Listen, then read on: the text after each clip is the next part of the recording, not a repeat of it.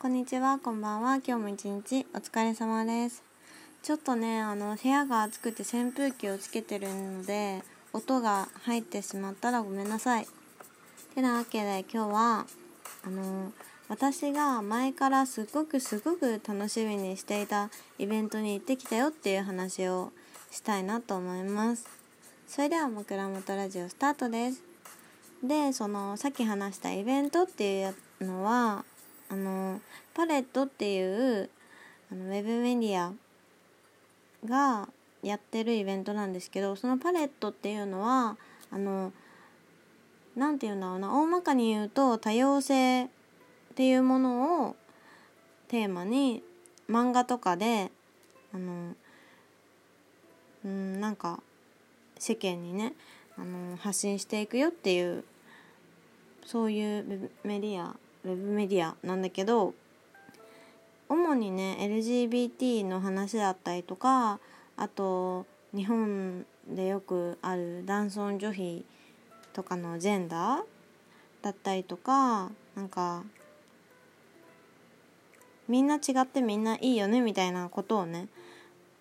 そのそれを軸にね発信してるウェブメディアなんですけど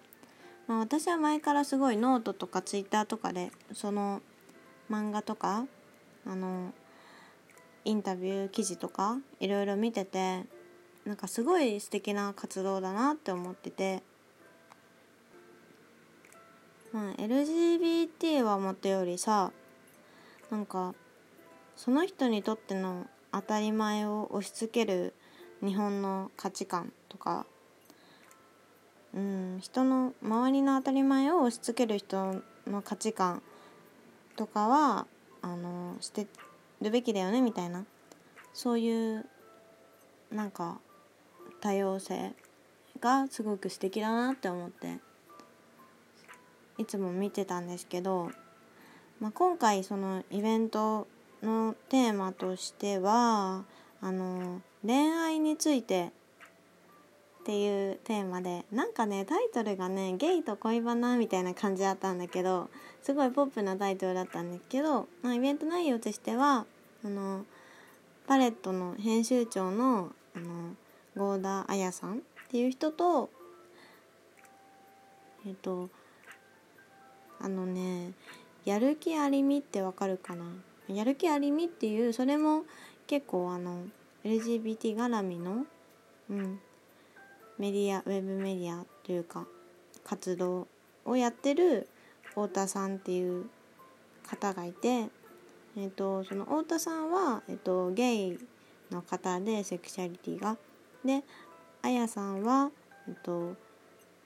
えー、とレズビアンの方なんですけど、まあ、それぞれなんかねあのいつもツイッターとかツイッターじゃないとこでもお仕事でいろいろ発信をしててその2人が登壇して2人でトークしていくっていう感じの内容で、まあ、後半ちょっと質問コーナーとかもあったんですけどまたそれはまた多分次の回で話すと思います。でねまあねあのすごい本当にいろんな面で勉強になったんだよね。うん。今回はあのなんで参加したかっていうとなんかそのイベントの募集があった時にまあ LGBT の悩みを持ってる方っていう方ぜひみたいな感じでもあったんですけどなんか恋愛ってなんだろう恋ってなんだろう恋愛感情とは何みたいなそういう人もぜひみたいな感じだったんでいやこれ完全に私だって思って。私は異性愛者なんですけど今のところ。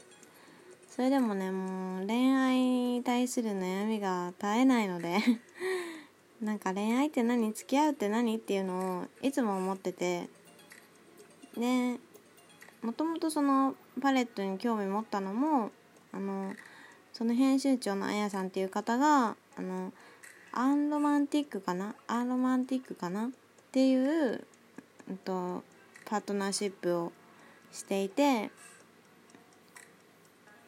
なんか恋と愛を分けるみたいな恋愛感情を捨てた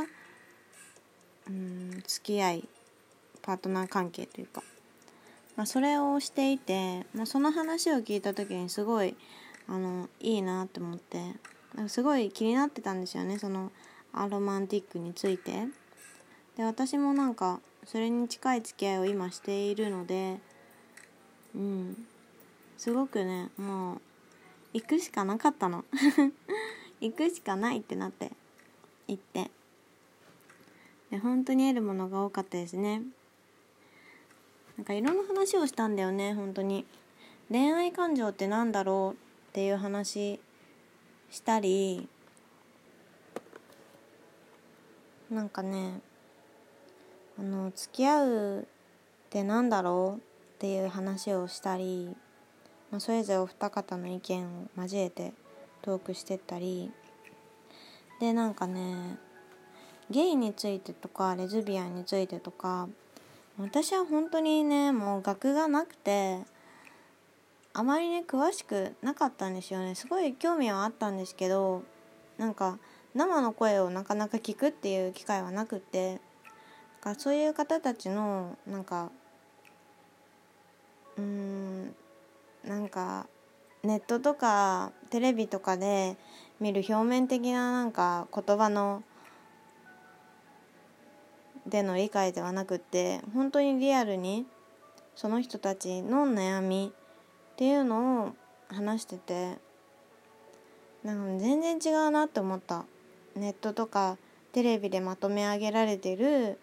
そういう方たちの辛さっていうのは全然私がなんか理解できるものじゃなかった。ああいうああいう発信の方法で理解できるものではないなと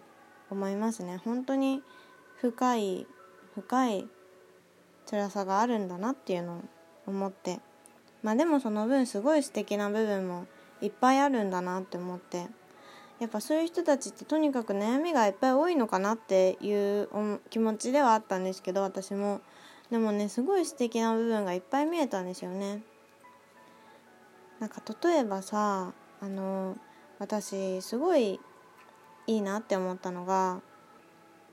なんかねレズビアンについてっていう話があった時になんかねなんか女性同士の同性愛者はなんかすごく弱い立場社会で。そういう2人でさ女性ってなんかやっぱり今はさまだ弱い立場じゃないですか。この社会の仕組みとしても。でもそういう中でさ2人とも女性でペアを組んで暮らしていくってことはすごく社会的にもヒエラルキーの中でどうしても下に行ってしまう行為であって。でもなんかそれはあのジェンダーからの解放でもあるっていう話があって。すごくそれが素敵だなって思ったんですよね。まあ、具体的に言うとその男女社会の中で女性としてのなんか辛さを味わってきた一人の人間がその女性同士でパートナーになることで女ではなくて一人の人間になれるっていうそういうことなんだけど人として見てもらえる。うん。それは本当に異性愛者ではないことだなって思って。うん。すごく印象的でしたね。それがすごく素敵だなって思いました。なんかねよく誤解されがちなのがレズビアンの方ってあの男女役があるのかなみたいなことをよく誤解されてるらしいんですけどそういうの全くないんですよね本当に。これなんか理解してない人がたまにいるので念のため話しておくんですけどうん。そうなの。いやまあ全体通してイベントの感想を言うとうんと正直あの付き合うの定義っていうのをすごく知りたかったんですけどなんかそれって本当に多様性っていうもうそのままで うん本当にね100人いたら100の答えがあるっていうぐらい定義はないしその定義一つ見つけるのにもすごく難しい話なんだなって思いました。うん。でそうだな。あと 今日あその登壇してた方2人のなんか言葉のセンスとかうんと言葉の選び方がねすごく素敵だなって思って見習いたいなって思ったりとか。あとねその LGBT についてもうリアルにあのいっぱいいっぱい考えて思ったのはなんか私は今異性愛者として今まで生きてきてセクシャリティに対しての悩みっていうものはその LGBT の方によりはなかったんですけどでもそれでもさなんかあの自分の視野が狭かったなみたいなことは思ってうんなんか私はセクシャリティが異性愛者ですノーマルですっていうのはなんかもったいないなっていう気がしましたね。うん。これは本当になんかうん。もし何か聞いて嫌な思いする方がいたら本当に語弊があるんだけど本当にすごい思ったんだよね。すごい素敵だなって思ったんだよね。うん。いやー辛いんだよ。女って辛いんだよ。